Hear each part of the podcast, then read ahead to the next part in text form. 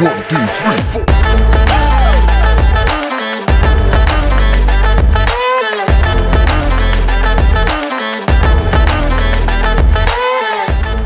Die fünfte Gewalt mit Leander Schiller und Nikolaus Sadowski.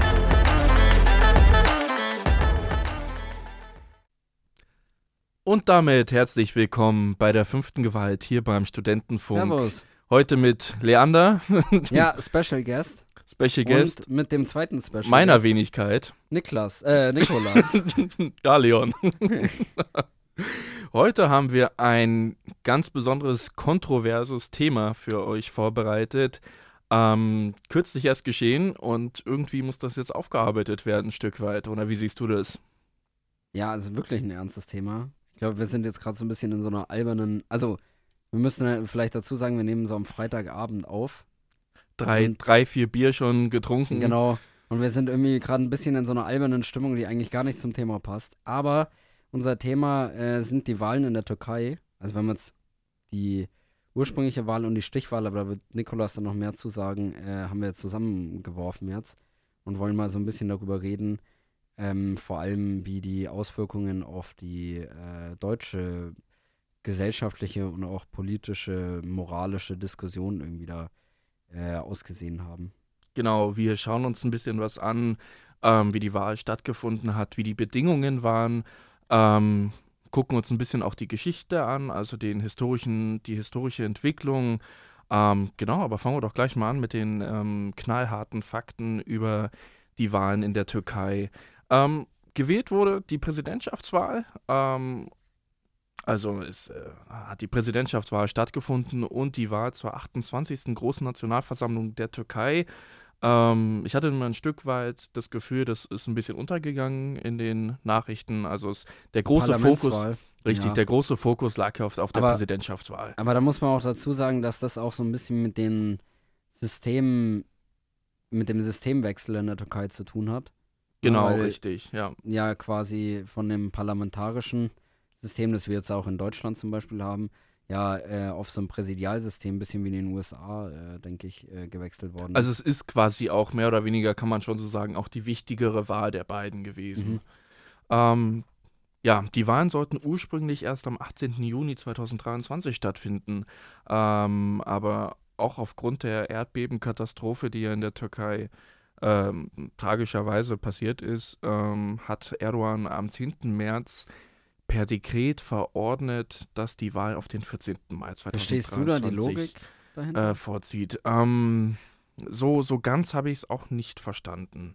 Auch wenn wir, auch wenn wir später nochmal uns einen Punkt gleich angucken, ähm, wie, wie, wie fair die Wahlen waren, ähm, dann äh, sind da so ein, zwei Punkte, die ich nicht so ganz nachvollziehen kann. Ja, aber ich meine jetzt mit diesem Datum, weil das ist ja auch viel diskutiert worden davor, ähm, dass man das quasi vorverlegt hat. Und äh, da haben ja auch viele gesagt, okay, Erdogan befürchtet einfach, dass wenn jetzt die Wahl erst im Juni stattfindet, dass dann bis dahin noch so viel rauskommt über diese vielleicht nicht so ideal gelaufene Erdbebenhilfe, dass äh, er dann nochmal Stimmen verlieren könnte. Da ist er eh, wie du jetzt wahrscheinlich auch gleich dann äh, noch als Fakt nennen wirst, es war ja alles ziemlich eng. Deswegen ist er auch zur Stichwahl gekommen. Und dass dann vielleicht das den Ausschlag gegeben hätte für äh, Kilic Darolu. Aber das ist ja auch der interessante Faktor. Ähm, man könnte ja auch eigentlich sagen, ähm, ja, dass man, dass man die Wahl vorzieht, ähm, dass das irgendwie im Erdbeben, Erdbebengebiet dazu führt, ähm, dass die Leute dort nicht abstimmen können, weil man bis dahin in den wenigen Wochen oder Monaten äh, es nicht geschafft hat, äh, dort Wahllokale entsprechend aufzubauen. Ja, war das die Leute so? wurden ja umgesiedelt. Genau, das ist der Punkt, den ich ja merkwürdig finde. Ähm, anscheinend, äh, so wie ich es recherchiert hatte, war es so, ähm, dass die Opposition eher die Befürchtung hatte, dass dadurch, dass die Wahlen eben vorgezogen werden und extra die Möglichkeit auch geschaffen wurde von Erdogan, dass die, ähm, dass die, dass die Bewohner, die in neue Städte gezogen sind, dort relativ schnell auch wählen können, dass es dort eben dann zu einer Art Wahlfälschung kommen könnte, dass irgendwie mithilfe von ja, toten Personen quasi abgestimmt wird. Also Personen, die verstorben Ach sind, so. in deren Namen quasi eine Wahlentscheidung mit herbeigeführt wird. Ähm, und das war halt so der Punkt, der, der mich da Okay. schon so irgendwie ein bisschen irritiert hat. Aber gucken wir uns doch erstmal die Wahlergebnisse an. Ähm, Recep Tayyip Erdogan hat am 14. Mai 2023 49,52 Prozent der Stimmen bekommen. Ähm, Kemal Kılıçdaroğlu mit äh, hat, hat 44,88 Prozent der Stimmen erhalten und Sinan Oğan mit äh, 5,17 Prozent. Ähm, das ist von daher wichtig auch, weil keiner der Personen ist über die Marke von 50 Prozent gekommen. Das heißt, ähm, es musste dann zwangsläufig auch zu einer Stichwahl nochmal kommen mit den Erst- und Zweitplatzierten. Das heißt, der dritte Kandidat, ähm, ich fand es trotzdem mal wichtig, ihn mal hier zu erwähnen. Ja, das war aber auch wichtig für die Stichwahl, ne? Weil es lange nicht klar war, we- wem Sinan, Sinan Ohan heißt er, ne? Ähm, wem der äh, quasi seine Stimmen äh, geben wird. Genau, also richtig, wie, er, wie er seinen Wahlanhängern ähm, rät, abzustimmen bei der Präsidentschaftswahl. Ja, ja, genau. Ja, genau. Also, hat er ja im Endeffekt Erdogan. er hat, er hat, genau, äh, er hat sich dann für Erdogan entschieden. Ähm, man Obwohl er weiß, eigentlich kein Erdogan-Fan ist. Man weiß ja nie im Hintergrund, was da für Zugeständnisse gemacht werden, wenn er äh, öffentlich sich für eine bestimmte Person ausspricht. Ja, ob gut, das Vorteile mit sich bringt. Ähm, das ist ja eigentlich auch gar nicht so abwegig. Das ist ja auch in einem, in einem demokratischen System auch vorherrschend, dass man bestimmte Abstimmungen äh, trifft. Ähm, genau. Ja, das auf jeden Fall, aber ich denke, dass das natürlich schon auch eine Rolle spielt, dass man als Rechtsaußen oder als rechtsradikaler mm, Kandidat natürlich dann eher dem Konservativen die Stimme überlässt. Aber es gab eine Diskussion, ja. Also, oder gab Mutmaßungen, äh, dass vielleicht doch die Stimmen an äh, Kilic Darulu gehen oder so. Ja, genau. Ähm, dann, das war ja auch ein ziemliches, mu muss, muss man ganz kurz einwerfen, weil ich jetzt gerade gesagt habe, also so einfach, dazu werde ich dann später noch was sagen, so einfach ist ja diese Trennung auch nicht zu machen. zwischen, zwischen, zwischen rechts zwischen und den links. ganzen Lagern. weil ja dieses Bündnis von äh, ähm, Kilic Darulu ja sehr ähm, Divers sehr ist. divers ist, ja. Genau. Genau. Und dann, sorry, ich will mich gar nicht so unter. Alles gut, ja, dann kam ja noch die, die, die, die dann sehr wichtige Wahl am 28. Mai. Ähm, und da war das Ergebnis Recep Tayyip Erdogan mit 52,2 Prozent und Kemal Kılıçdaroğlu mit 47,8 Prozent. Und das sind trotzdem, es sind sehr interessante Ergebnisse, weil sie ähm, trotz der ähm, ja, Bedingungen der Wahlen ähm, doch relativ knapp gewesen sind. Und das ist ja eigentlich schon, das ist ja eigentlich schon ein- Zeichen aus der Bevölkerung heraus, dass äh, große Teile der Bevölkerung da irgendwie sich auch einen Wechsel gewünscht hatten. Ja, ich finde, da muss man halt immer so ein, da muss man halt immer so einen Cut machen oder da muss man halt schon auch die andere Seite der Medaille sehen, nämlich dass da eine Partei, also die AKP und ich glaube auch noch die, wie heißt die Koalitionspartei, MHP oder sowas, glaube ich. Das habe ich jetzt leider nicht, nicht parat, aber halt AKP plus Koalitionspartei. Ähm, Ja, ja, ist die MHP. Genau, dass die beiden quasi gegen sechs Parteien antreten und dass quasi diese sechs Parteien, die wahnsinnig unterschiedlich sind. Ich weiß nicht, kannst von mir aus auch, äh, auch, auch vorziehen und einfach kurz ein bisschen was dazu sagen. Ja, ja, ähm, können wir, können wir genau, können wir gleich nochmal, können wir gleich nochmal genau drauf eingehen, ähm, also gleich im Anschluss. Ähm, aber ja, die 52,2 Prozent haben dann dazu geführt, dass Erdogan als äh, Präsident wieder gewählt worden ist. Und Erdogan ist seit 2003 bereits durchgehend an der Macht, also zuvor ähm, von 2003 bis 2014 als Ministerpräsident. Dort wurde er dreimal für ähm, gewählt. Und ab 2014 hat er dann das Amt des Präsidenten eingenommen.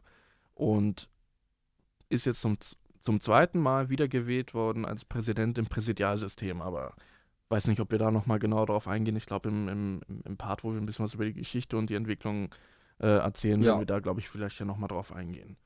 Ähm, aber ich würde jetzt an der Stelle vielleicht nochmal kurz das, die Wahlergebnisse von der Nationalversammlung hier Mhm. einmal aufzeigen. Und zwar ähm, ist die AKP dabei auf 35,61 Prozent gekommen und da auch interessant, ein Verlust von minus 6,95 Prozent im Vergleich zu 2018. Die CHP-Partei ähm, ist auf 25,33 Prozent gekommen, übrigens die einzige Partei, die an Stimmen gewinnen konnte. ähm, und zwar plus 2,68 Prozent. Ähm, dahinter liegt die MHP mit 10,07 Prozent, hat um 1,03 Prozent äh, abgenommen. Die IWI, IYI, weiß nicht genau, wie man das ausspricht, Weiß die ist auf nicht. 9,69 Prozent gekommen, auch ein Verlust von minus 0,27 Prozent. Und am Schluss die y, äh, YSP mit 8,82 Prozent, die haben auch Verluste gemacht mit minus 2,88 Prozent. Und das ist auch nochmal interessant zu erwähnen, dass ja, ähm, dass es da ja auch noch eine Reform gab, ähm, wo die 10%-Hürde auf die 7%-Hürde äh, abgesunken ist. Ähm, aber dazu kommen wir auch nochmal gleich. Aber deshalb sind quasi nur die Parteien äh, mit dabei, die über, 8, äh, die über 7% gekommen sind. Aber genau, zu der Zusammensetzung, das ist ja wirklich ein interessantes Thema, was ja auch, was ja auch eine Aussagekraft an sich schon hat, wenn sich, wenn sich so viele Parteien äh, ja, ver verbünden, um quasi ähm, zu einem Wechsel herbeizuführen. Ja, definitiv. Ähm, ich meine, bei diesem Oppositionsbündnis, da handelt es sich natürlich schon ein bisschen um so eine mh, Verzweiflungstat, würde ich sagen. Also ich glaube, das würden die Parteien auch gar nicht anders äh, sehen. Es ist halt einfach der Versuch, nach so, du hast es angesprochen, seit über 20 Jahren jetzt, also nach so langer Zeit, end, oder seit genau 20 Jahren, endlich mal äh, da einen Wechsel voranzubringen. Ähm, das muss man jetzt so ein bisschen, ähm, bisschen äh, aufdröseln, weil äh, der Kandidat, den die gemeinsam aufgestellt haben, Kemal Kilicdaroglu ähm, ist der Vorsitzende der äh, CHP. Ja, zu der werde ich bei der Geschichte dann nochmal ein bisschen was sagen. Äh, ist die größte Oppositionspartei der Türkei, also sind die Sozialdemokraten. Und im Jahr 2018 haben die sich dann dazu entschlossen, so ein Bündnis zu gründen, um eben Erdogan endlich äh, und die AKP endlich zu stürzen. Und Ist, das, ähm, ist das noch vor der Wahl gewesen, 2018 oder danach erst? das weiß ich nicht. Keine Ahnung. Also, ich denke, dass vor der Wahl gewesen ist. Ähm, aber das weiß ich jetzt nicht gesichert.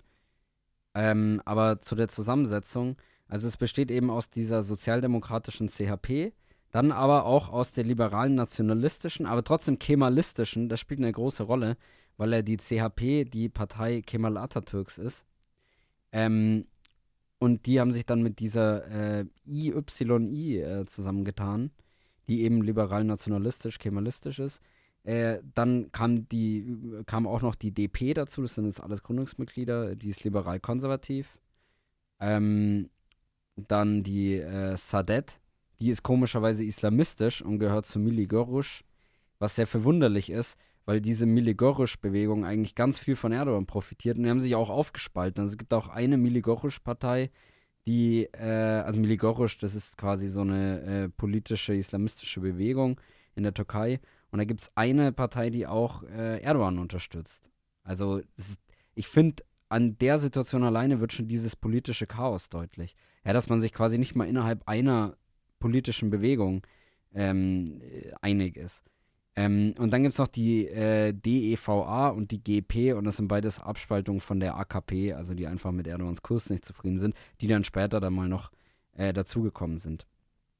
Und das Ziel dieses Bündnisses war es halt, eine starke gemeinsame Plattform zu schaffen, damit man sich eben gemeinsam für demokratische Prinzipien, Meinungsfreiheit, unabhängige Justiz, Pressefreiheit, solche Sachen einsetzen kann. Und seitdem treten eben gemeinsam bei Wahlen an. Und äh, ich meine, es hat ja auch was gebracht. Also es ist ja tatsächlich, ähm, gibt der Erfolg, auch wenn sie jetzt nicht gewonnen haben, gibt denen da irgendwie recht. Es ist, ein, es ist ein starkes Zeichen, ja, auch unter den Bedingungen, die wir, die wir gleich nochmal besprechen werden, Ja. wie diese Wahl auch im Ob, Vorhinein. obwohl man natürlich dazu sagen muss, hat, das ist ja. jetzt ein Bündnis, wie wenn jetzt AfD, Linke, Grüne und FDP irgendwie versuchen würden, die CDU zu stürzen. Also das ist halt ein sehr bunt zusammengewürfelter Haufen, der, glaube ich, nur durch diese, nur durch diese Verzweiflung irgendwie äh, getragen wird. Weil ich finde das, also weiß nicht, wie Genau, um jetzt siehst. quasi zu, zu vermitteln, wie divers quasi die einzelnen Parteien sind, Ja, genau. um, um sich zu verbünden. Auch wenn natürlich die Bedingungen ganz andere sind in der Türkei als hier für ein, für ein, für ein Wahlbündnis. Ja, also was, was mich dann so in- interessiert hat dabei oder was ich mir so gedacht habe, ist, wie kann es denn sein, dass diese Übermacht von Erdogan so groß ist, dass man quasi sechs Parteien braucht, um ihm irgendwie, äh, also quasi alle anderen Opposition, alle anderen im Parlament vertreten, alle Oppositionsparteien, außer diese, äh, die Koalitionspartei, äh, um ihm äh, die Stirn zu bieten. Also hat der wirklich so einen großen Rückhalt in der Bevölkerung? Oder ist dieses System einfach so? Das ist, das ist eine sehr, ja, das ist, das ist eine sehr interessante Frage. Ähm, würde ich auch gleich sogar noch ein Stück weit ein paar, paar Punkte mit einbringen. Ähm, zuvor würde ich aber noch ganz kurz ähm, ein paar Reaktionen hier mit reinnehmen. Ähm, ich hatte es ja gerade gesagt, am 28. Ähm, Mai 2023 hat Recep Tayyip Erdogan mit 52,2 Prozent der Stimmen die Präsidentschaftswahl gewonnen und dazu gab es auch ein paar Reaktionen. Ich habe dir mal welche mitgebracht. Deutsche, französische und englische Zeitungen haben versucht, Erdogan zu stürzen und auch sie haben verloren. Worte eines Autokraten. Glückwünsche aus der ganzen Welt bekommt er dennoch. Der deutsche Bundeskanzler lädt Erdogan nach Berlin ein. Man wolle gemeinsame Themen mit frischem Elan vorantreiben. US-Präsident Joe Biden hingegen verbindet seine Glückwünsche mit einem Angebot. Es geht um Erdogans Blockade bei Schwedens NATO-Beitritt. Ich habe mit Erdogan gesprochen. Ich habe Erdogan gratuliert. Er will noch immer über unsere F-16 Kampfjets verhandeln. Ich habe ihm gesagt, dass wir im Gegenzug einen Deal zu Schweden wollen. Wir werden dazu miteinander in Kontakt bleiben. Genau, ähm, also man sieht ja schon ähm, anhand auch des Vokabulars, was ja, was sich da Erdogan bedient, ähm, das, das lässt ein Stück weit Rückschlüsse schließen auch auf, auf seinen Wahlkampf, den er geführt hat. Da gehen wir auch gleich ja nochmal äh, ein Stück weit genauer drauf ein. Ähm, aber ja, das waren jetzt ähm, zwei, zwei Personen auf der internationalen Weltbühne. Einmal Olaf Scholz, da werden mir einige, einige vielleicht widersprechen. Ähm, genau, aber auf der einen Seite Olaf Scholz, ähm, der den türkischen Präsidenten, ja, wie gerade gehört, ähm, gleich zu sich mal eingeladen hat. Ähm, und auf der anderen Seite Biden, der ja ein Stück weit auch äh, ja, Gesprächsbedarf geäußert hat. Ähm, und auch eine Art Bedingungen. Jetzt geht es ja um den NATO-Beitritt, ja. den ja die Türkei da ein Stück weit blockiert bis jetzt. Aber wie, wie, wie nimmst du die Reaktion so wahr? Ja, also erstens finde ich es ganz interessant, wie Erdogan über sich selber spricht. Also es hat fast schon so was Führerkultmäßiges. Also so ähm, er hat ja von sich selber in der dritten Person gesprochen. Es, es ist ja auch eine, ja, es ist ja. ja auch eine klassische autokratische, ähm, ja, die da draußen wollten uns stürzen. Genau, und halt so nach dem Motto, die Welt schaut auf äh, Erdogan. So. Ja, das fand ich ganz interessant.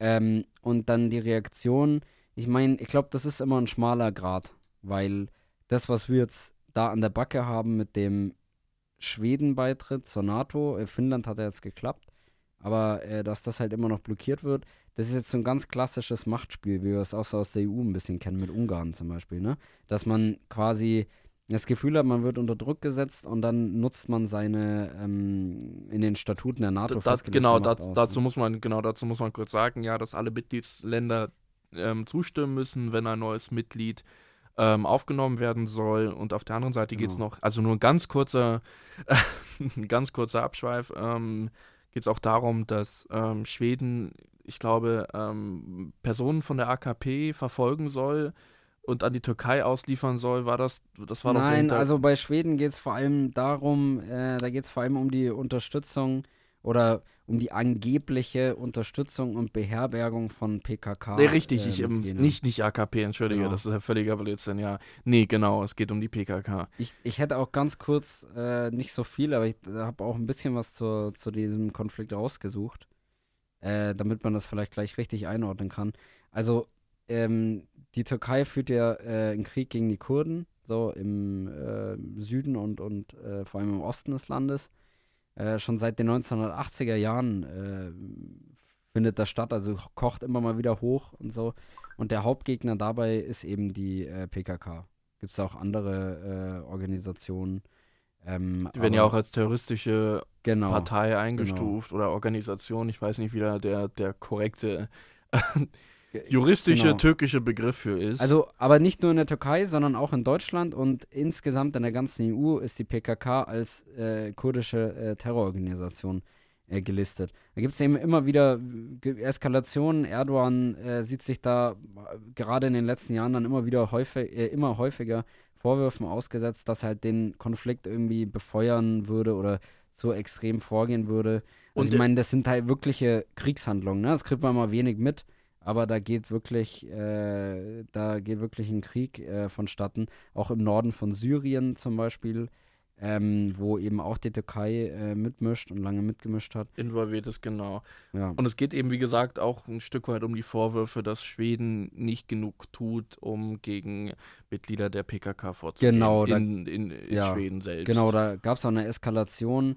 Ich glaube, vor ein, zwei Jahren, weiß ich nicht genau, ähm, was irgend, da ging es irgendwie um den Koran, glaube ich, dass irgendwie Rechtsextreme den Koran verbrannt haben. Das war doch erst vor einigen Monaten sogar. Achso, okay, kann sein, dann ja, täusche ich mich richtig. da vom Zeitgefühl her. Aber äh, dass da die schwedische Regierung zu wenig gemacht hätte und so. Und da äh, inszeniert sich jetzt Erdogan, das ist wahnsinnig spannend, weil Erdogan inszeniert sich nicht nur als Verteidiger der Türkei, sondern er inszeniert sich auch als Verteidiger der äh, islamischen Welt und er inszeniert sich als Verteidiger äh, islamischer, nicht säkularer Werte, also dass man quasi äh, auch eben mit staatlichen Mitteln, wie eben dieser NATO-Blockade, irgendwie äh, die ja, muslimische Interessen in Anführungszeichen, ähm, die man eben als solche empfindet, dass man die eben äh, dann auch auf diesen Wegen ähm, irgendwie verteidigt äh, in der Welt. Das ist,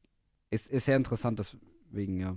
Ja, und auch Schweden-Sache. Wenn wir jetzt, wenn, wenn, wir uns jetzt auch nochmal Scholz Reaktion anschauen, ähm, man muss natürlich sagen, das ist alles höchst diplomatisch. Also ähm, natürlich muss die, die Arbeit auch weitergehen, äh, nachdem ja. Erdogan jetzt wiedergewählt worden ist. Das wollte ich eben auch ähm, sagen. Und ja. jetzt genau nicht, nicht, nicht gerade untypisch, dass auch so eine Persönlichkeit dann auch eingeladen wird ähm, zum Amtsantritt. Ähm, und es ist auch wichtig, weil die, die, die Beziehungen sind ja doch schon besonders auch zwischen, zwischen der EU und ähm, der Türkei und auch Deutschland und der Türkei. Ähm, nicht zuletzt auch wegen den Flüchtlingen. Ähm, das spielt da auch nochmal eine ganz besondere Rolle. Aber vielleicht schaffen wir es ja später darauf nochmal einzugehen. Ja. Und beiden, genau, das hatten wir ja gerade auch, auch schon aufgearbeitet, richtig. Ähm, genau, und dann habe ich, hab ich noch einmal Reaktion mitgebracht von, von einer kleinen Befragung in der Türkei auf das Wahlergebnis. Ähm, da können wir ja mal ganz kurz reinhören. Der Mann des Volkes hat wieder gewonnen. Der richtige Mann, das neue Jahrhundert. Die Schlagzeilen der türkischen regierungsnahen Zeitungen heute Morgen. Feierstimmung bei den einen und Enttäuschung bei den anderen. Ich bin sehr froh, dass Recep Tayyip Erdogan gewonnen hat und ich bin auch froh, dass der andere nicht gewonnen hat. Wir haben geglaubt, dass etwas Neues kommen würde. Ich bin enttäuscht, dass es so nicht gekommen ist. Naja, und das spiegelt ja auch genau ähm, eigentlich das Wahlergebnis wieder, weil das ist ja relativ ähm, knapp gewesen, ähm, wo beide fast 50 Prozent, also natürlich Erdogan dann später über 50 Prozent, aber ungefähr bei 50 Prozent äh, der, der Stimmen abbekommen haben, ähm, die beiden ja, Lager quasi wieder. Ähm, äh, fällt dir irgendwas auf an, an, an, dieser, an dieser Aussage? Ja, ähm, ich finde das immer sehr spannend, wenn dann diese ähm, Äußerungen, da habe ich auch noch was mitgebracht, was wir uns gleich anhören können, äh, aus Deutschland auch. Ähm, wenn diese Äußerungen dann so hintereinander geschnitten werden und man dann so hört, okay, die eine, also die erste äh, Dame jetzt gerade, die war sehr überzeugt von Erdogan und sehr froh über den Sieg. Und dann kommt eine Dame, die jetzt, okay, ich habe es jetzt nur gehört, aber jetzt eigentlich vom, vom Alter her vielleicht auch ähnlich, äh, ähnlich klang und äh, die dann aber eine ganz, ganz andere äh, Meinung vertritt. Und daran merkt man einfach, wie krass gespalten dieses Land ist. Und da habe ich jetzt auch noch was mitgebracht und zwar ähm, sind das äh, ähnliche äh, Mitschnitte einer äh, Befragung, die der Spiegel durchgeführt hat vor dem türkischen Konsulat in äh, Berlin-Charlottenburg. Das war am Wahltag. Und da können wir einfach mal reinhören, was da zwei äh, türkische, deutsch-türkische Wähler äh, dazu gesagt haben. Ich habe es in AK-Partei gewählt, ja, und dann für Recep Tayyip Erdogan, ja weil äh, seit 20 Jahren regiert er. Ja, und gefällt mir, was er tut, also seine Politik sozusagen. Und deswegen habe ich ihn gewählt. Also ich habe die JP gewählt und den Kemal Kılıçdaroğlu. Ja, es muss langsam mal ein Tapetenwechsel in der Türkei stattfinden, weil wir sehen alle, wie es da vonstatten geht. Keine Demokratie, er alleiniger äh, sozusagen Herrscher, äh, der bestimmt über alles. Ja, das ist alles nicht so äh, rosig für die Türkei. Es muss unbedingt was geändert werden. Also was ich so interessant daran finde, ist, dass das eigentlich genau dieselben Aussagen waren, wie die, die du mitgebracht hast. Mhm. Also der erste sagt quasi, ja, gut, der ist jetzt seit 20 Jahren da und macht eigentlich alles okay, bin ich zufrieden mit, passt. Und der andere sagt eben, naja, der ist eben schon so lange da und jetzt wollen wir auch mal wieder, so wie er das jetzt ausgedrückt hat, Meinungsfreiheit haben und dem wieder Demokratie haben und eben nicht mehr so ein äh, Alleinherrscher. Ähm, und das finde ich sehr interessant, dass da wohl, also da scheint wirklich so 50-50 ein Schnitt äh, durch die türkische Gesellschaft zu gehen. Aber da ja auch, das ist auch ein größeres Thema, auf das, über das wir, glaube ich, gleich nochmal reden, ähm, da ja auch in Deutschland viele äh, Menschen mit türkischer Staatsangehörigkeit abstimmen durften. Oder genau, mit, mit doppelter oder. Ja, genau. Also eben mit türkischer, ja. Ja. Ähm, haben wir ja hier quasi auch, auch so ein äh, kleines Ergebnis. Und äh, das sieht ganz anders aus. Da haben nämlich 67 Prozent äh, der, ähm, der Wähler äh, sich für Erdogan ausgesprochen. Das heißt, die Deutsch-Türken scheinen irgendwie doch deutlich äh, konservativer oder deutlich AKP äh, näher äh, zu sein als ähm, ihre Landsleute, äh, die in der Türkei leben. Zumindest die, die gewählt haben. Genau, also es, Ja, ist es ja jetzt haben, hier mu 70 muss man dazu sagen, es haben, glaube ich, es waren, glaube ich, 1,5 Millionen äh, Wahlberechtigte und genau, aber es, in Deutschland und ich glaube 700.000 haben ihre Stimme abgegeben. Also, genau. Ähm, haben da natürlich viele auch nicht gewählt. Was übrigens sehr interessant ist, kann man da vielleicht anmerken, äh, die Türkei hat eine Wahlpflicht. Wusste ich nicht davor. Also die Türkei hat ähm, immer sehr hohe Wahlbeteiligung, weil äh, man auch Strafe bezahlen muss, wenn man nicht wählt. Sind wohl nur so 8 Euro oder so ähm, und wird auch nicht im Ausland angewandt, aber ja, immerhin.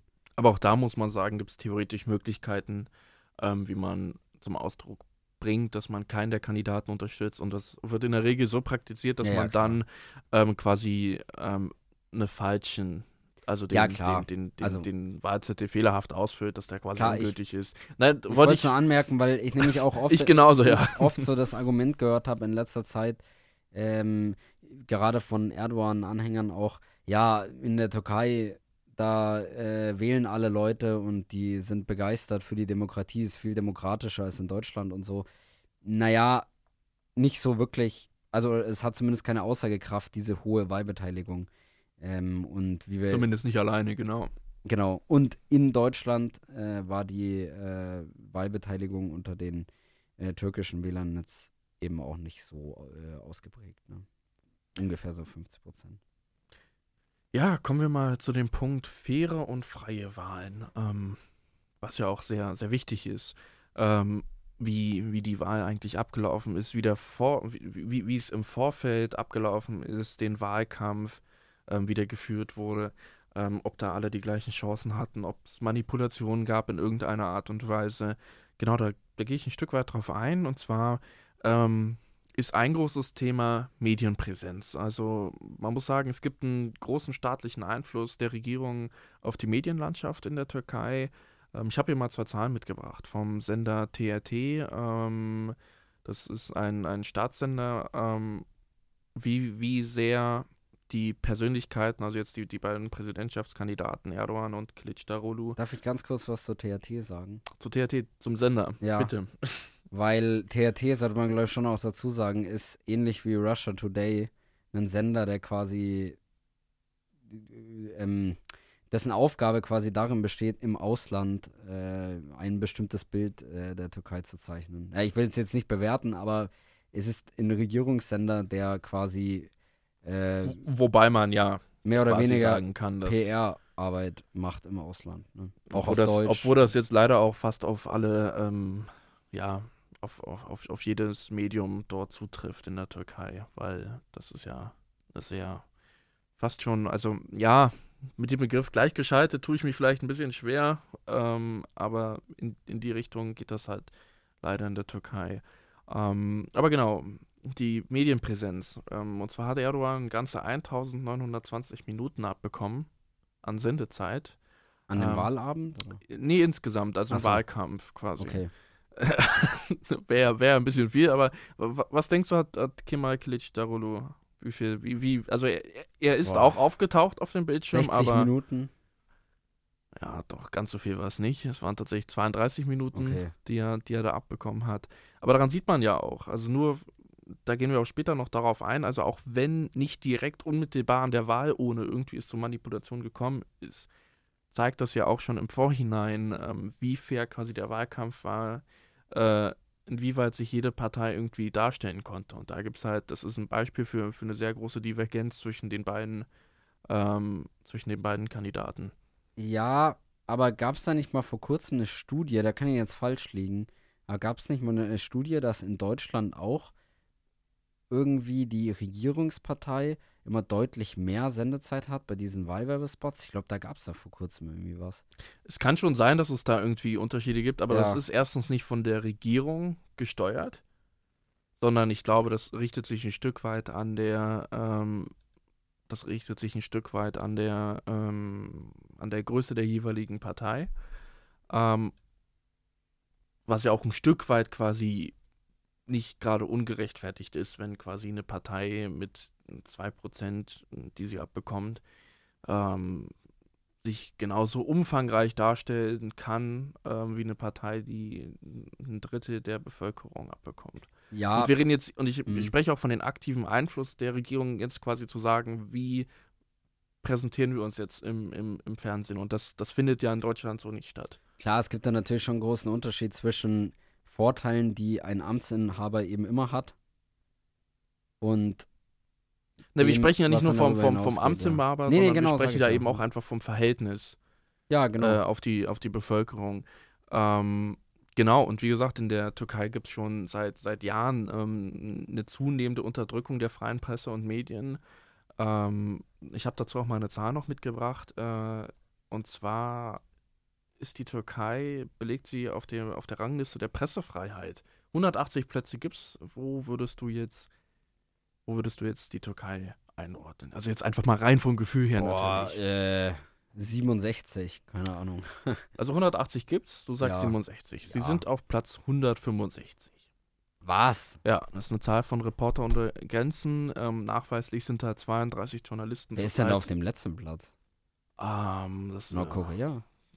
Ja, nee, ich glaube schon irgendwie müssen das, das sind schon irgendwie, wo, wo Presse auch ausgeführt werden kann in irgendeiner so. Art und Weise. Ähm, zwei, 32 Journalisten sind nachweislich in Haft. Ähm, und wie gesagt, die ganze Medienlandschaft steht unter der Kontrolle der Regierung. Das ist jetzt äh, die Rangliste von Reporter ohne Grenzen. Aber wie gesagt, das zeigt ganz deutlich, dass die Medienlandschaft eben oder dass das eben einen großen Einfluss auch auf die, auf die Wahl an sich hat ähm, und den Wahlkampf. Ja, und ein weiteres Thema ist, zwei, im März 2022 gab es eine große Wahlrechtsreform, die sehr umstritten war. Ich weiß nicht, ob du da ein bisschen was, was drüber gehört hast. Äh, ja, per se schon, aber. Also ich kann ja mal noch mal auf, ja. Also die Prozenthürde, die, die, also es gab drei große Änderungen. Das erste, das erste war die Prozenthürde, die von 10 auf 7 Prozent gesenkt wurde. Da kann man grundsätzlich erstmal sagen, hat ja auch in einer, irgendeiner Art und Weise was Demokratisches, weil es ja quasi darum geht, ähm, ja, bei uns liegt die ja bei 5. genau, bei 5 Prozent auch, das ist irgendwie umstritten. In, auf EU-Ebene äh, Liegt die ja auch bei 3, glaube ich. liegt die noch, genau, liegt Ja. dieses weiter unten. Ähm, der Grund grundsätzlich dahinter ist, dass man irgendwie eine, eine, eine zu große Zersplitterung von Kleinparteien äh, verhindern möchte ähm, in dem Parlament. Und Ja, das hat ja auch einen historischen Hintergrund, ne? Also vor allem in Deutschland, weil ähm, in der Weimarer Republik gab es es nämlich nicht. Und da waren dann halt lauter so einzelne Abgeordnete von irgendwelchen Kleinstparteien im äh, Reichstag gesessen. Und das hat dann halt dazu geführt, dass ähm, man bei so Abstimmungen halt Naja, also dass solche Abstimmungen dann eben sehr schwer einschätzbar sind, weil eben populistische Parteien dann irgendwie um die, oder auch andere um die äh, Stimmen schachern können und äh, dann halt sich da Es- irgendwie es- unfaire Vorteile Es verschaffen erschwert können. auch einfach die, die politische Arbeit. Demokratische Arbeit einfach. Genau. Ja, Ähm, ja, aber auf der anderen Seite sagt man, ja, das ist halt, oder es könnte halt demokratisch sein. 10% ist schon relativ hoch, ähm, muss man schon dazu Ja. sagen. Ähm, da kann man ja sagen, auf 7% das zu senken wäre demokratisch, weil man eben jetzt eine Partei hat mit 7%, die von 7% der gesamten Bevölkerung gewählt wurde, ähm, dass die jetzt eine, Berech oder eine Stimme haben ähm, im, im Parlament, in der Nationalversammlung. Der Hintergrund war aber ein Stück weit anderes. Ähm, und zwar hat die AKP, also wurde die Gesetzesänderung vermutlich auch daher eingeführt, äh, weil die AKP mit dem Bündnispartner der rechtsradikalen MHP, ähm, wie du schon vorhin gesagt hattest, die Koalition gebildet hatte. Ähm, und die drohte an der 10%-Hürde zu scheitern. Also wenn wir uns auch das Wahlergebnis anschauen, dann ist das relativ knapp. Die kam auf 10,07 Okay. der Stimmen. Ähm, das heißt, war schon gar nicht so ungerechtfertigt. Was da, was, was, was die zweite Änderung angeht, und zwar wurde da ein neues Verhältniswahlrecht eingeführt, was große Parteien wie die AKP, aber eben auch die CHP äh, ein Stück weit begünstigt. Ähm, und die dritte Änderung, die betrifft Wahlallianzen. Man hat, wie gesagt, die Opposition ein Stück weit immer als Bedrohung wahrgenommen und daher wollte man hat man noch die andere Änderung eingeführt, dass jede, Parlein, äh, jede Partei allein für sich jetzt 7% erreichen muss und nicht mehr nur die Wahlallianz. Ähm, das führt dazu, dass, dass die Chancen für die Oppi Opposition ähm, oder für Oppositionsparteien ein Stück weit ähm, schlechter sind. Okay. Wie, wie, wie siehst du das? Wie, wie, wie, wie, wie würdest du das bewerten auch? Also Naja, das scheint ja schon ein sehr taktisches Vorgehen zu sein, irgendwie da Ja. umzudoktern, dass am Ende irgendwie das Ergebnis rauskommt, was man sich wünscht. Ja, definitiv. Also, ja, ich finde, das ist halt ein bisschen schwierig, weil auf der einen Seite äh, gibt es ja in Deutschland gerade so eine ähnliche Debatte auch. Also mit der Wahlrechtsreform, was die Überhangmandate angeht, Ausgleichs- und Überhangmandate zum Beispiel, dass man dann auch sagt, naja, da will sich jetzt die Ampelregierung Vorteile verschaffen, weil die CSU dann vielleicht gar nicht mehr in den Bundestag einzieht und so. Auch wenn man sagen muss, das würde jetzt vielleicht viel zu weit wegführen, aber ähm, ironischerweise gibt es das ja im Bayerischen Landtag, diese Regel. Ja, Ähm, ich will, ich will jetzt gar keine Ja. Diskussion über das Thema. Können wir eine extra Sendung drüber da, machen. da muss man quasi schon eine extra Sendung drüber machen, weil es viel zu komplex ist. Aber äh, genau, aber äh, nur mal so als Vergleich. Also ich meine, dass eine Regierung, die jetzt an der Macht ist, die auch demokratisch in einem demokratischen System an der Macht ist, dass die quasi auch im Eigeninteresse handeln, auch auf die nächste Wahl bezogen. Also zum Beispiel irgendwelche große, ähm, große Gesetze kurz vorher, äh, kurz vor den Wahlen verabschieden, damit sie dann nochmal irgendwie Zuspruch bekommen oder sowas. Ne, das ist, würde ich sagen, normal. Ähm, wenn auch nicht ideal natürlich. Aber das, was man da in der Türkei merkt, und das geht da schon, also geht da schon los mit dieser Änderung vom ähm, parlamentarischen zum präsidialen System und sowas. Ne, dass da immer weiter ein Umbau stattfindet. Ja, das sind ja damit, so wie gesagt, am Ende Sachen, irgendwie ne? das Ganze für einen Genau. irgendwie zum Vorteil ist Äh, ähm, und passt, aber irgendwie man trotzdem noch so, so eine Art Schein von einem ganz fairen Prozess eben äh, erweckt dabei. Das ist ja irgendwie, das ist ein Stück weit perfide irgendwie daran. Ich äh, würde mal an dem Punkt gerne auch, äh, also ja, hast du recht, genau, also dass man quasi ähm, immer weiter und immer weiter umbaut. Da würde ich mal ganz gern auf den Militärputsch 2016 eingehen, ganz kurz, weil das äh, ja auch so ein Baustein gewesen ist. Nämlich im Juli 2016, ich weiß nicht, wie gut du dich daran erinnern kannst, ich kann mich wahnsinnig lebhaft da noch dran erinnern. Ja, das Ähm, war irgendwann in der Nacht und am Morgen Ja, ja, kam, genau. das, kam das in den Nachrichten überall. Das war schon ein Top-Thema.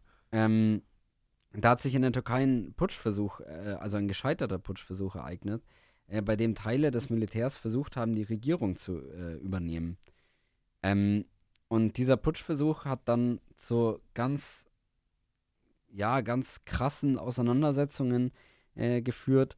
Äh, also sowohl jetzt physischer Art als auch dann eben äh, auf eine politische Art und Weise danach. Was meint ihr jetzt genau mit Auseinandersetzung? Ja, also es kam natürlich zu Unruhen, ne? also wo Leute verletzt worden sind und so. Ähm, Während des Putsches oder wo bist du jetzt? Oder jetzt im. im, im ne, als Zeit Folge davon. Auch. Okay, genau. Mhm. Also als Folge davon halt im ganzen Land. Weil es wurde ja, es wurde ja dann auch der Ausnahmezustand ausgerufen.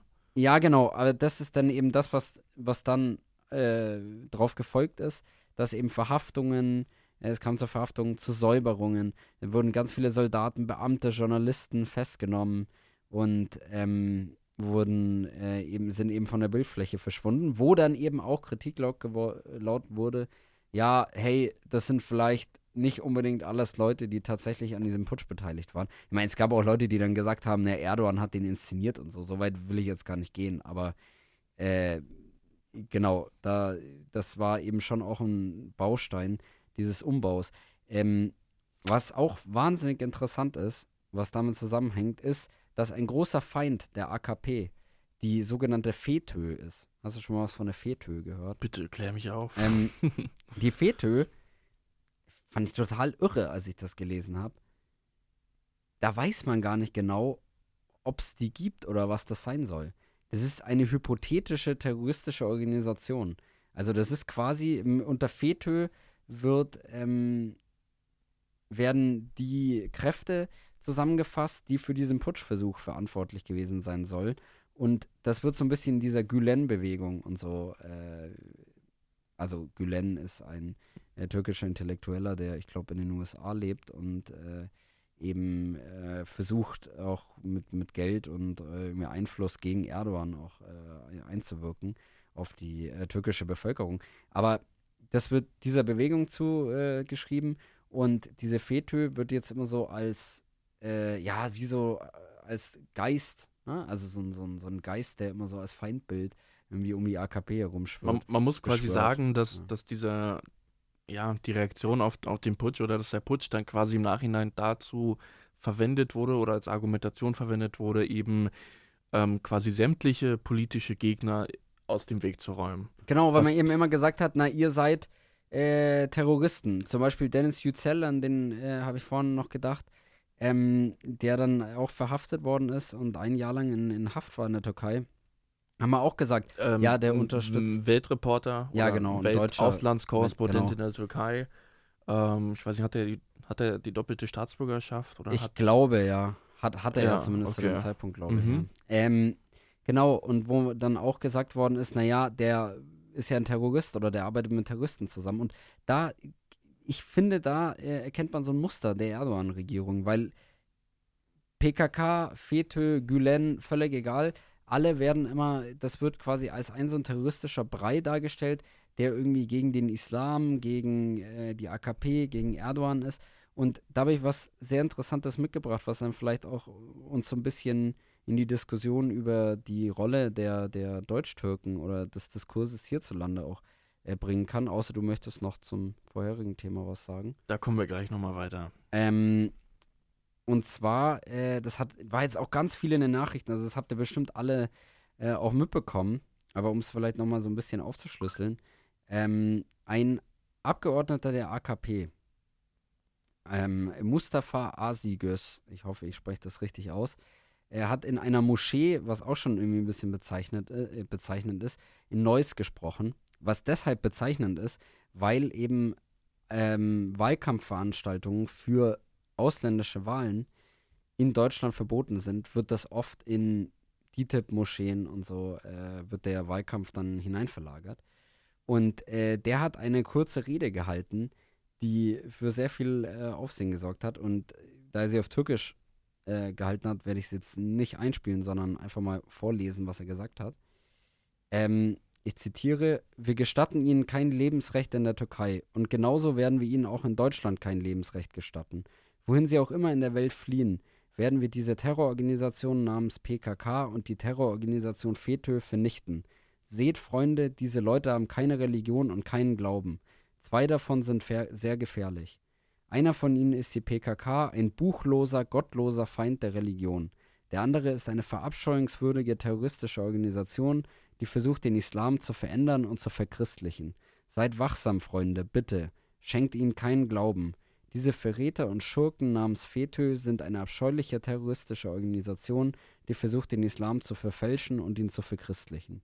So Gott will, werden wir sie überall in der Welt aus ihren Löchern holen, in denen sie sich verstecken und sie vernichten.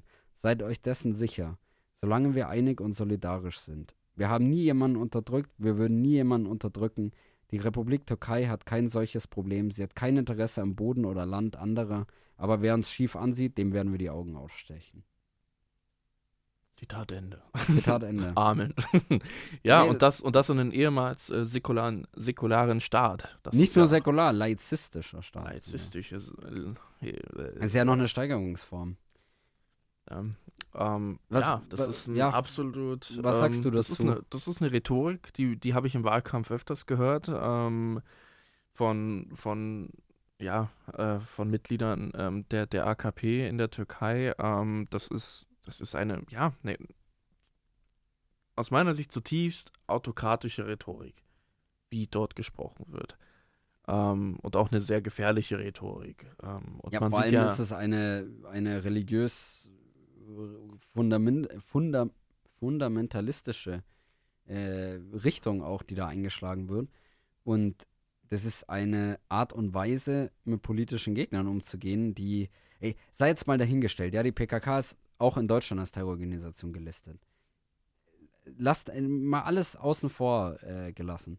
Trotzdem ist das ja kein Umgang oder keine Art, also wir werden sie vernichten, wir werden ihnen die Augen ausstechen, äh, sie verändern den Islam. Also das ist ja keine Art, mit äh, Gegnern umzugehen. Sie sind buchlos, was natürlich darauf abzielt, dass es eine kurdische ähm, Organisation ist, die PKK, und äh, dass Kurden eben äh, Schiiten sind und die AKP eben eine sunnitische, sunnitisch geprägte Partei.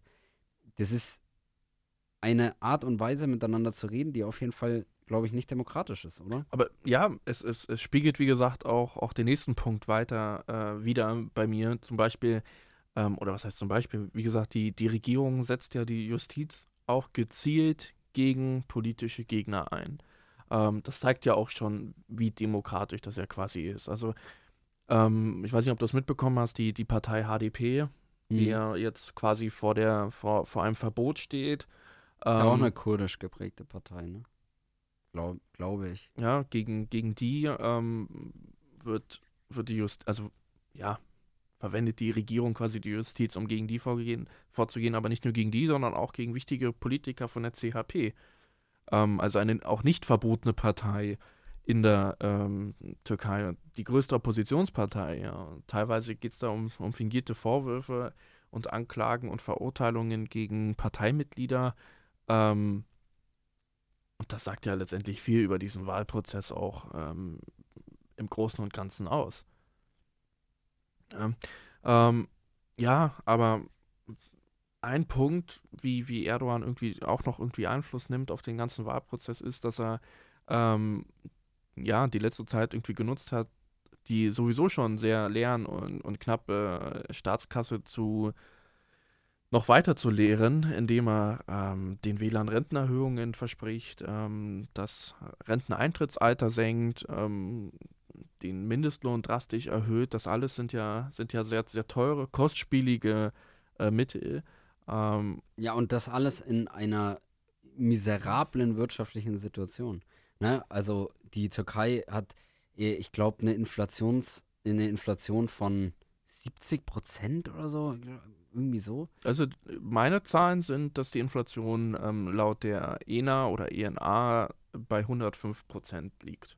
Ja, Wahnsinn, dann waren meine Zahlen noch veraltet. Ne, dazu, nein, dazu muss man sagen, dass die, äh, dass das offizielle Statistikamt äh, TÜIK ähm, kurz vor der Wahl ähm, auch ein, ein, eine Inflation, also eine Zahl äh, herausgebracht hat, die die angeblich äh, Inflation darstellen soll und irgendwie bei, bei 40 Prozent oder so. Ja, okay.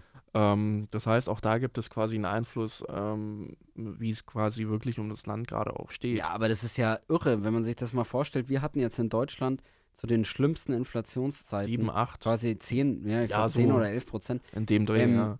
Das war das Maximum, ne? Und da haben wir das ja schon sehr stark gemerkt. Also in der Türkei haben teilweise Leute nicht mehr die Möglichkeit, äh, regelmäßig äh, sich mit Essen und Trinken zu Wo sich fast täglich die Preise in den Läden geändert haben, Ja, wo es sich dann fast schon gar nicht mehr gelohnt hat, überhaupt noch Preisschilder daran zu machen und ähm, der Preis halt an der Kasse erst abgerechnet wurde, ähm, weil es da eben zu sehr, sehr drastischen Preiserhöhungen gekommen ist, wie du, wie du genau auch schon gesagt hast.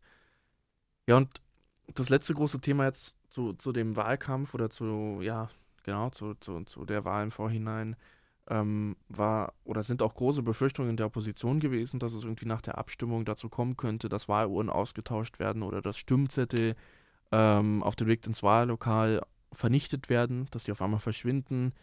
Ähm, und eine ganz besondere Befürchtung war bei der Opposition auch, dass die Wahlergebnisse ähm, gerade aus, oder die, die, die Wahlzettel gerade aus den im Ausland abstimmenden Türken manipuliert werden können, weil da liegt ja offensichtlich, da liegt ja noch ein größerer Weg äh, zurück als ähm, in der Türkei selbst, wenn Ja, das. Ganze aus, aus europäischen oder aus, aus äh, internationalen Ländern ähm, in die Türkei geschickt wird.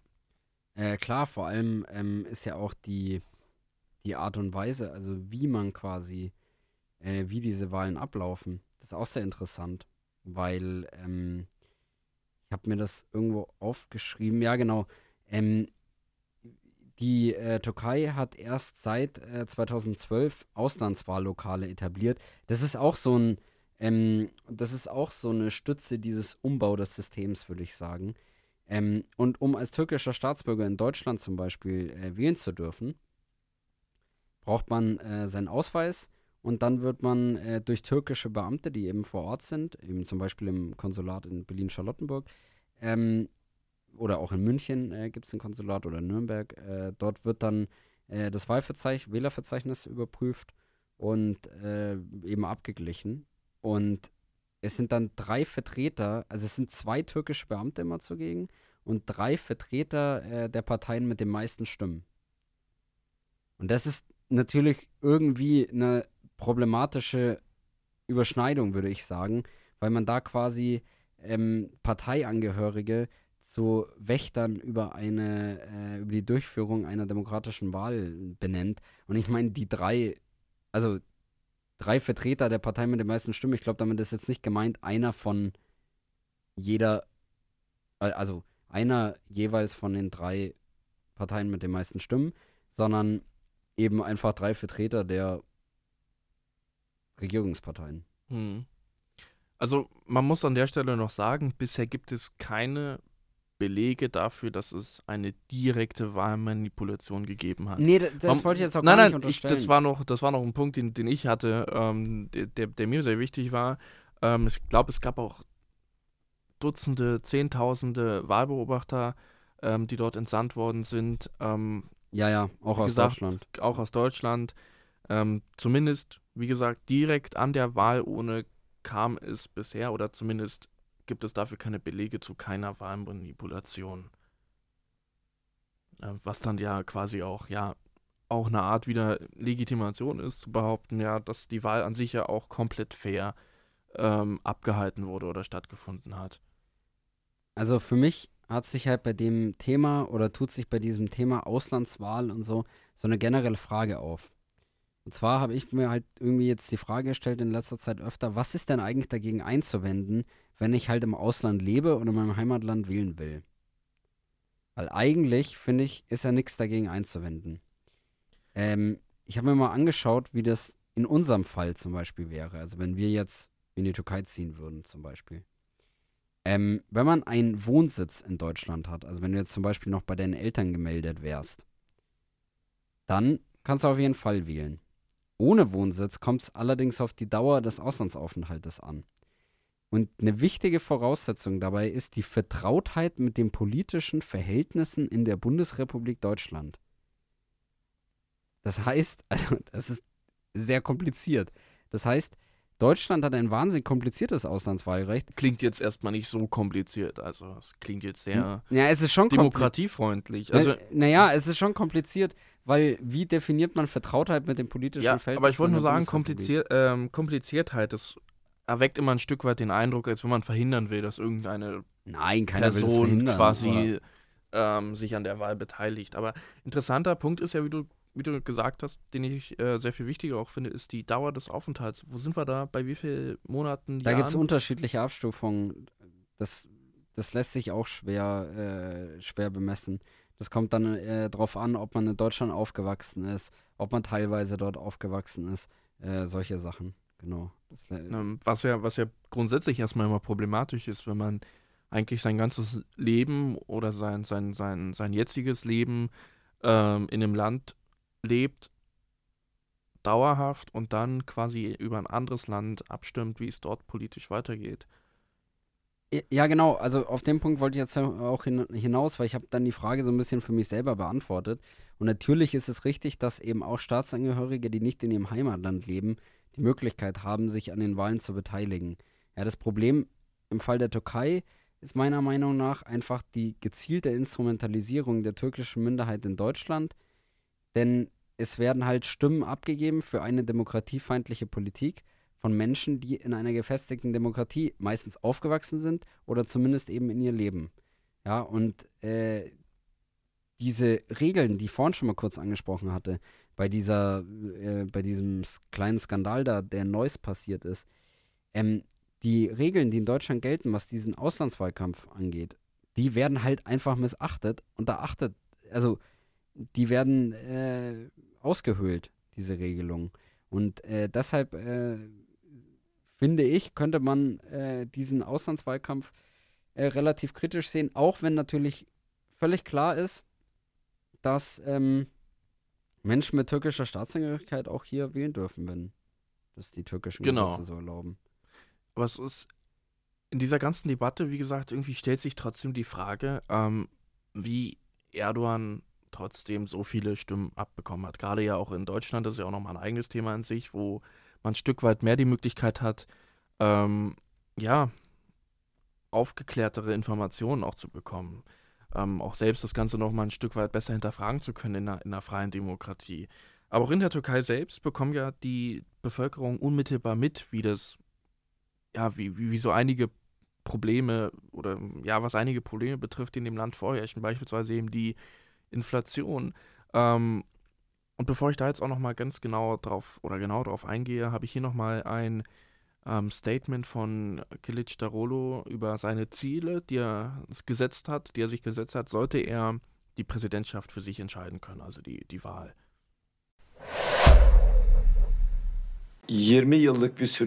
In diesen 20 Jahren ist unsere Demokratie ausgeblutet. Unser Sechserbündnis ist zusammengekommen, um das wieder aufzubauen, um die Demokratie wiederherzustellen. Was uns zusammengeführt hat, ist die Sehnsucht nach Demokratie. Dieses Land braucht die Demokratie. Die Türkei hat stark an Vitalität eingebüßt, da keine Demokratie existierte und alle Macht bei einer Person lag. Wir haben große wirtschaftliche Probleme. Um das zu reparieren und die Demokratie wiederherzustellen, wollen wir ein gestärktes parlamentarisches System einführen. Wir werden die Verfassung ändern. Da gibt es vieles, was wir noch in Angriff nehmen werden. Und sämtliche demokratischen Standards der Europäischen Union werden wir vollständig umsetzen. Ja, das waren also sehr ambitionierte Ziele, die er sich da vorgenommen hatte. Ähm, und du hast ja auch gehört, auch an seiner Rhetorik aus, ähm, sie ist nicht aggressiv, aber sie, sie ist sehr deutlich, ähm, was, er, was er für Probleme in dem Land sieht. Ähm, und da ist ja wirklich, also das sind ja Riesenprojekte, die er sich ja quasi vorgenommen hat. Ähm, die ja, ja auch wirklich. Wird jetzt nichts. daraus wird eher weniger, ja, aber die ja auch ähm, zu, zu wirklichen großen, also hätte man sie dann auch so umgesetzt, aber zu wirklich großen Reformen ja geführt hätte. Ähm, er wollte ja teilweise auch seine eigene Macht einschränken, ein Stück weit als ähm, Präsident dann. Ähm, und von diesem präsidentiellen, präsidentiellen ähm, System zurück zu einem ähm, parlamentarischen, parlamentarischen System. System zurückzukommen. Ähm, Wobei man natürlich jetzt sowohl bei Erdogan als auch bei Kilic Darulu schon Abstriche machen muss weil das natürlich Wahlkampfrhetorik auch ist. Ne? Man, man weiß letztendlich Ich habe auch gehört, nicht. dass das wohl gar nicht so einfach ist, diese, ähm, diese Reformen äh, bezüglich des Präsidialsystems, die einfach wieder so rückgängig zu machen. Wenn du die Macht hast, die du vorher, die du. Ja, da sind bestimmt Hürden das mit verbunden. Das ist gar nicht so einfach. Also. Aber es ist schon, es ist schon, ja, man natürlich, Schon auch man, man weiß nie genau, was davon wirklich umgesetzt würde. Auch Erdogan wurde ja damals als sehr liberal auch wahrgenommen, als er angetreten ist. Ähm, das war ja mit Putin ähnlich. Ähm, Das stimmt, das, ja. Das, Anfang der 2000er war auch genau dieselbe ja, Zeit. da ganz weiß man. interessant, Ja. Aber kommen wir nochmal zu dem Problem zurück. Also Darf ich Pressefreiheit. ganz kurz m, eingrätschen? ja, bitte. Weil ich wollte, weil wir jetzt gerade Kili auch gehört haben, wollte ich ganz kurz noch äh, zur äh, CHP, also zu seiner Partei, was sagen. Weil es ja immer darum geht, äh, auch in seinem Wahlkampf immer darum ging, naja, äh, wir machen die Türkei wieder äh, demokratisch, wir machen dies und das wieder rückgängig und so. Ähm, die CHP ist äh, 1923 von Kemal Atatürk äh, gegründet worden. Und ähm, dieses, also quasi der Gründer der modernen, laizistischen, eben mit ganz krasser Trennung von Staat und Religion äh, Türkei, ähm, die, dass, die, dass diese Partei sich jetzt quasi mit diesem Bündnis gegen Erdogan stellt oder auch schon länger, das hat auch ein Signal, glaube ich, für, äh, für viele äh, Türken, weil äh, Atatürk eben immer noch sehr, sehr verehrt wird, auch in der Türkei. Und ähm, Erdogan sich somit gegen Atatürk und gegen äh, die äh, gegen die moderne und westliche Und Türkei das, genau, das äh, stellt. Das sehr ist ganz offen. interessant. Also von einem, von Ja, einem Osmanischen genau. Reich umgewandelt in ein modernes, säkulares äh, Land. Ähm, du hast es ja angesprochen, er hatte laizistische Reformen ähm, durchgesetzt in der Türkei in den 20er, 30er Jahren. Ähm, Trennung von, von Religion und Staat, ähm, die Förderung der Bildung, lateinische Schrift, das waren ja einige Dinge, die er da Genau. eingeführt hatte ähm, und hat das Land in eine, in eine Modernisierung geführt. Ähm, Ja, und Erdogan tut sich mit diesem Erbe wahnsinnig schwer, ne? Weil als türkischer Patriot muss man quasi eigentlich Atatürk-Verehrer sein. Aber mit seiner Politik, baut er das Ganze er- quasi ein Stück weit genau. wieder ab, was damals errichtet genau, wurde. also Erdogan äh, will sich, ähm, oder ich habe so das Gefühl, der will so ein bisschen seine eigene, äh, seine eigene Demokrat Demokratie in Sein Anführungszeichen eigenes machen. System. Genau, sein eigenes politisches System gründen. Äh, das erinnert mich so ein bisschen an diese, äh, hast du das mitbekommen, diese Diskurse über diese illiberale Demokratie in Ungarn und Polen zum Mhm. Beispiel, dass dann äh, Viktor Orban plötzlich gesagt hat, na, wir machen schon Demokratie, aber wir machen das halt illiberal. So, so wie ich das will. Ja, genau. Wir machen das halt nicht liberal bei uns, sondern wir machen es halt illiberal. Und da habe ich zu dem Punkt auch, äh, habe ich ganz interessante äh, Aussagen von einem ja, jungen Mann mit tür türkischer Staatsangehörigkeit, der auch gewählt hat und bei Hart aber fair äh, bei der Folge vom 15. Mai zu Gast gewesen ist. Und wenn du willst, können wir da mal ein bisschen reinhören und mal ein bisschen drüber reden, weil mich da deine Meinung äh, interessieren würde. Erdogan hat in der Türkei die Pressefreiheit eingeschränkt. Äh, In seiner Regierungszeit sind Zehntausende Gegner ins Gefängnis gekommen. Er hat im Wahlkampf gegen Schwule und Lesben äh, gehetzt. Und trotzdem sagen Sie, Sie wählen den. Warum? Also, das Thema Pressefreiheit muss ich sagen, wir haben den äh, Herr Yücel ja auch hier. Ähm, ich habe das ehrlicherweise noch nie so erlebt. Ich erlebe das jedes Jahr erneut in der Türkei, wenn ich dort im Urlaub bin oder vor zwei Jahren auch mal längere Zeit im Ausland mich aufgehalten habe, sprich in der Türkei. Da kann jeder sagen, was er will. Und die Presse, man kann das nicht mit Deutschland vergleichen, weil die Türkei befindet sich, seit 40 Jahren im äh, Terrorismuskampf. Wir haben 2013 die Gezi-Proteste gehabt, wir haben 2016 diesen Militärputsch gehabt. Das heißt, das Volk ist permanent irgendwie auf dem Sprung zu sagen, jetzt gerade passiert was. Und natürlich reagiert die ich behaupte nicht, dass die Regierung immer richtig reagiert, aber das, man muss hier einfach verstehen, wenn man sich in der Lage befindet, wie die Türkei sich gerade befindet, äh, passieren manche Dinge irgendwie doch anders. Also ich finde das wirklich irgendwie irre. Also irre interessant und auch irgendwie sehr bemerkenswert. Was, Und schockierend. Äh, Uf Ufuk Warol äh, heißt der Mann äh, aus Köln, was der da so sagt. Weil ähm, er sagt, ja, ich sehe das ja immer, wie das in der Türkei läuft, wenn ich dort im Urlaub bin. Also das ist schon so eine Aussage. Man, man, man muss da in aller Härte sagen, das ist falsch. Also ziemlich viele unabhängige Institutionen äh, haben das, können das, das mit zahlreichen ähm, Statistiken und Studien sicher belegen. Da gibt es auch einige Kriterien, nachdem diese beispielsweise Pressefreiheit, nachdem das, ähm, nach, nachdem das ausgewählt wird, ähm, die Pressefreiheit ist komplett eingeschränkt in diesem Land. Ja klar, wenn man Journalisten einsperrt, äh, weil sie frei berichten, äh, ausländische Journalisten, ey, das also ich meine, das ist doch logisch, also das liegt dann ja auf der Hand. Und ich glaube auch gar nicht, dass er das jetzt leugnen wollte oder so. Ich finde es bloß interessant. Es klang schon so. Er hat gesagt, man kann seine Meinung ja, komplett frei äußern. Es, es, ist halt, es ist halt genau dieser Punkt, deswegen fand ich das gerade so passend, äh, worüber wir gerade gesprochen hatten. Das ist quasi so, ja, äh, die Türkei ist halt anders. Ne? So eine Abgrenzung gegenüber Deutschland, der EU, so ein bisschen Berufung auf eigenes Leid. Naja, wir haben ja auch so unsere historisch prägenden Erfahrungen gehabt. Ähm, naja, das ist jetzt halt so unsere Demokratie. Äh, ja, so viel Pressefreiheit brauchen die Und Türken gar nicht. Man so muss auch sagen, das, das gab es auch schon vorher. Also, was heißt vorher? Ähm, in den 60er, 70er und 80er Jahren gab es äh, drei Militärputsche durch das Militär. Ähm, das ist jetzt also auch quasi kein absolut neuer Konflikt, der da irgendwie entsteht. Und äh, ja, er hat 40-jähriger Terrorismus äh, Ja klar, sie, da gibt es ganz viele Einschnitte. Also das ist jetzt äh, natürlich wahnsinnig verkürzt. Seit, seit ihrer ja, Gründung gibt es mhm. natürlich ähm, sehr große herausfordernde Probleme in der Türkei. Ähm, ich muss nur sagen, vorher der Punkt auch, auch mit Erdogan, ähm, wie er quasi die, den Staat ein Stück weit umbaut.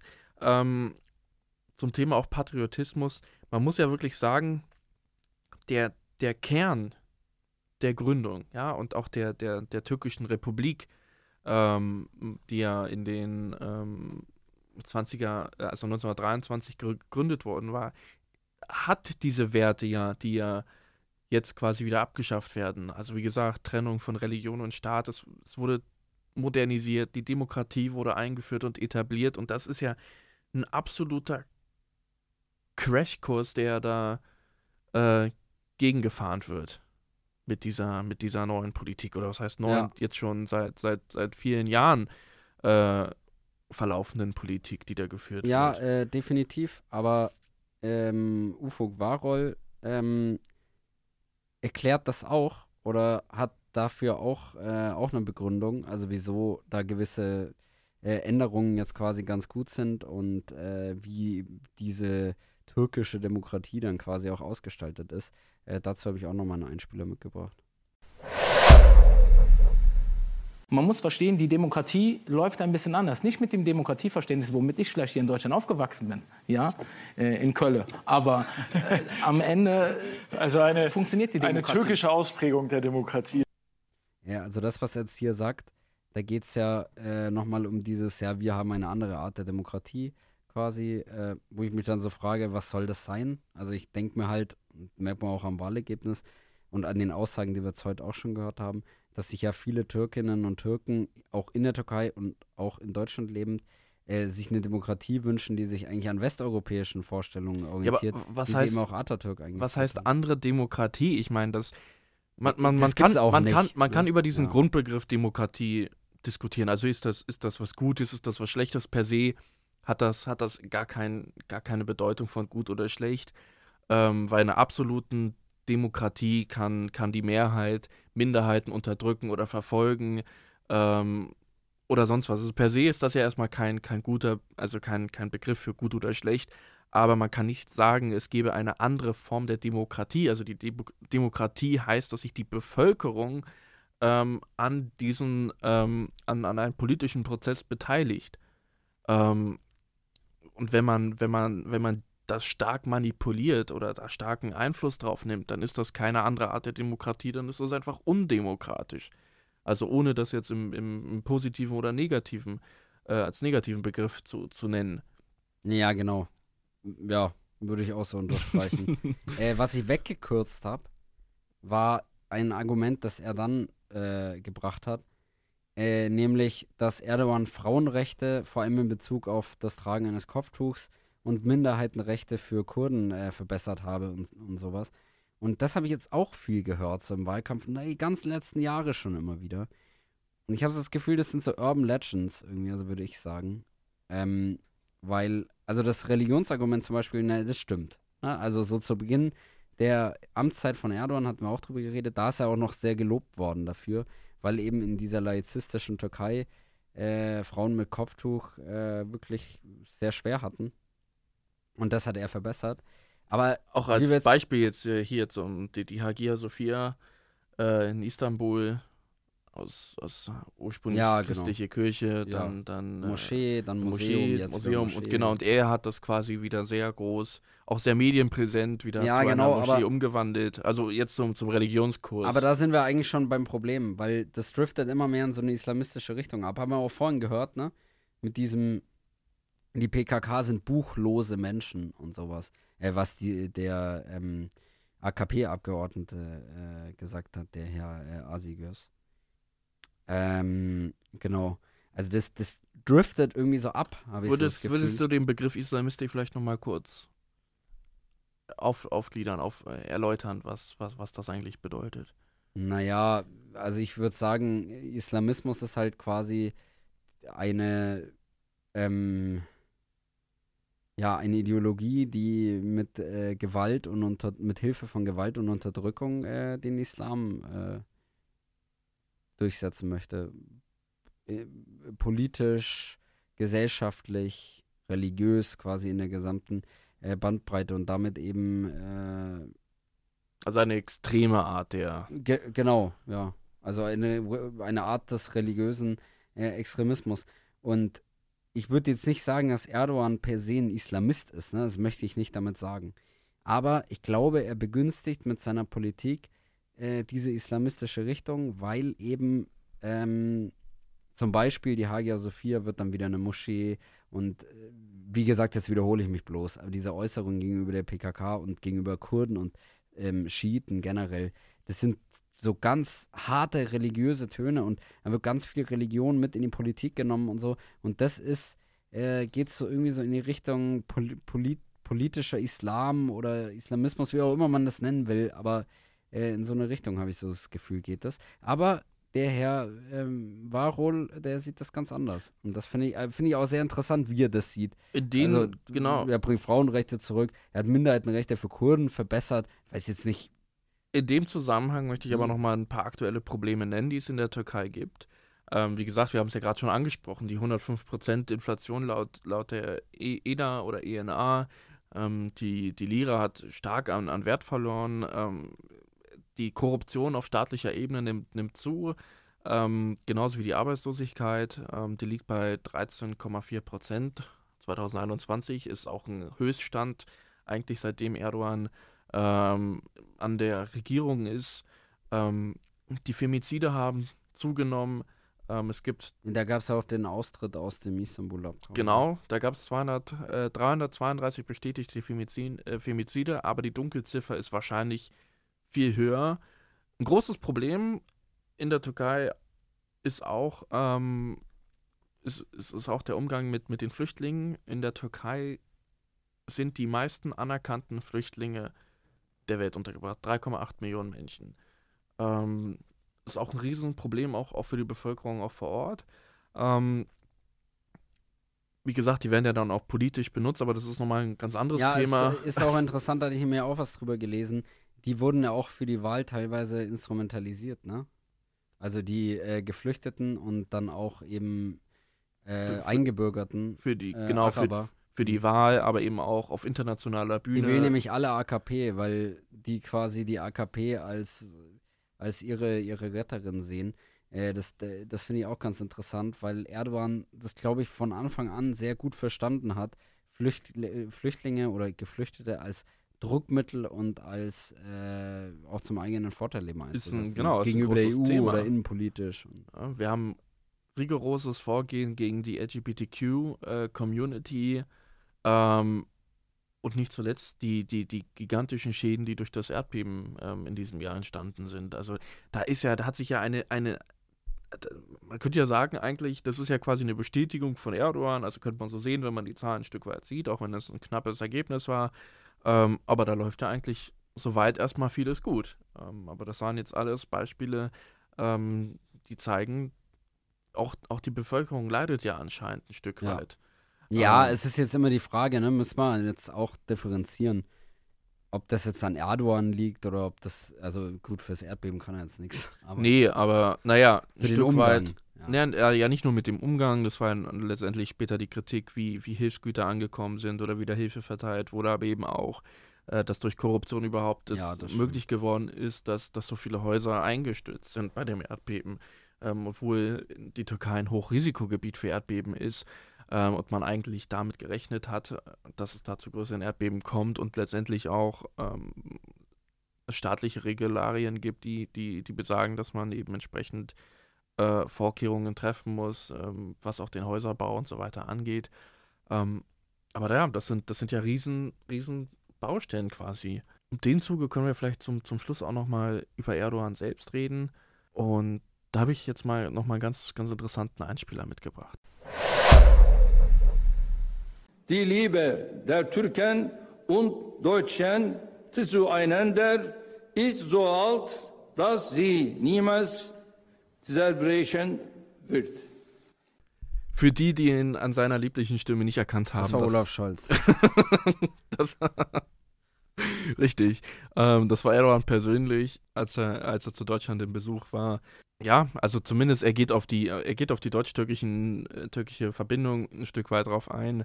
Ich wollte es einfach nur mal mitbringen, damit man mal seine Stimme ja, im. Deutschen hört. Das klingt auch nochmal anders. Und äh, ich glaube, äh, das ist dann auch ganz, äh, ein ganz guter, äh, äh, ganz guter Schlusspunkt, äh, wenn man nochmal über das deutsch-türkische Verhältnis insgesamt nochmal kurz spricht. Weil bei aller Kritik jetzt natürlich und bei allem vielleicht auch ja, irgendwie Misstrauen, was man jetzt aus Deutschland so dem politischen Geschehen in der Türkei entgegenbringt, äh, sind Deutschland und die Türkei natürlich wahnsinnig zusammengewachsen über die letzten Jahrzehnte. Ich glaube, es gibt kaum ein Land, äh, dass wir so, das bei uns jetzt auch innenpolitisch so eine große Rolle spielt wie die Türkei. Jetzt merkt man an den Wahlen, dass wir jetzt darüber reden. Israel. So. Äh, ja, es gibt auch noch andere Länder natürlich, ne? Aber ich glaube, so groß wie die Türkei wir haben so viele äh, Mitbürger und Mitbürgerinnen, die irgendwie äh, einen familiären Hintergrund in die Türkei haben und so. Allein 1,5 Millionen Wahlberechtigte. Ne? Das ist hm. äh, schon, schon bemerkenswert. Über drei Millionen äh, mit, mit, mit, mit enger Verbindung auch in die Türkei. Ja. Ähm, ja, kurz an der Stelle vielleicht noch über Erdogan.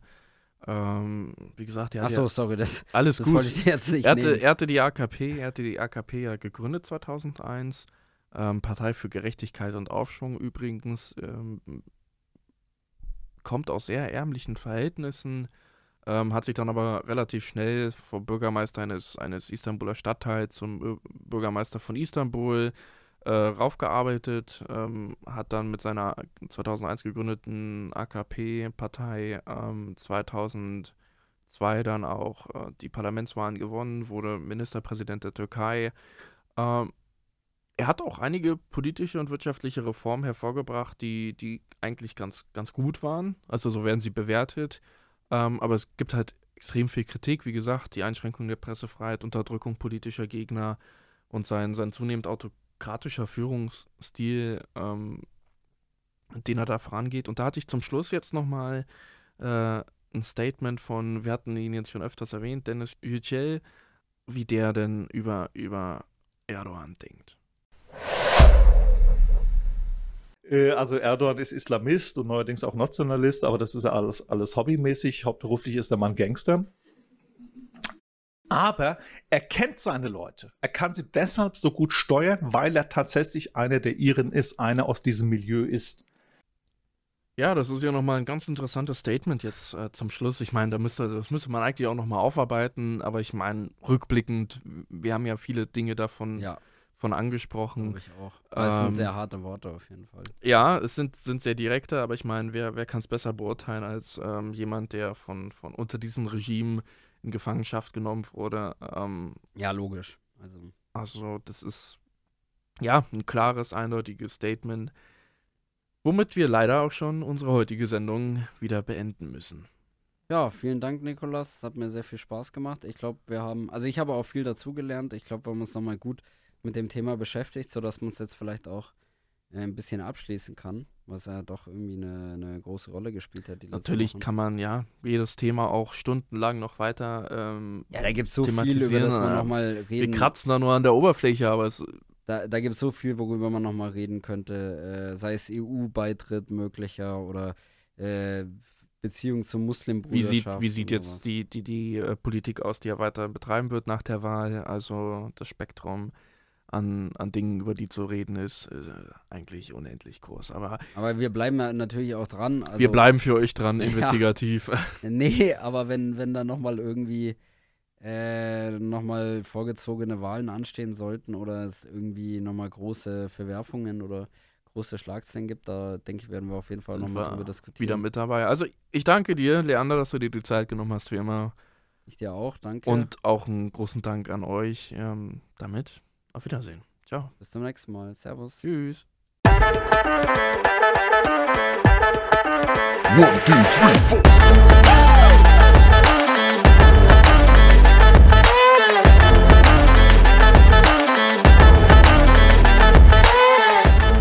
Das war die fünfte Gewalt mit Leander Schiller und Nikolaus Sadowski.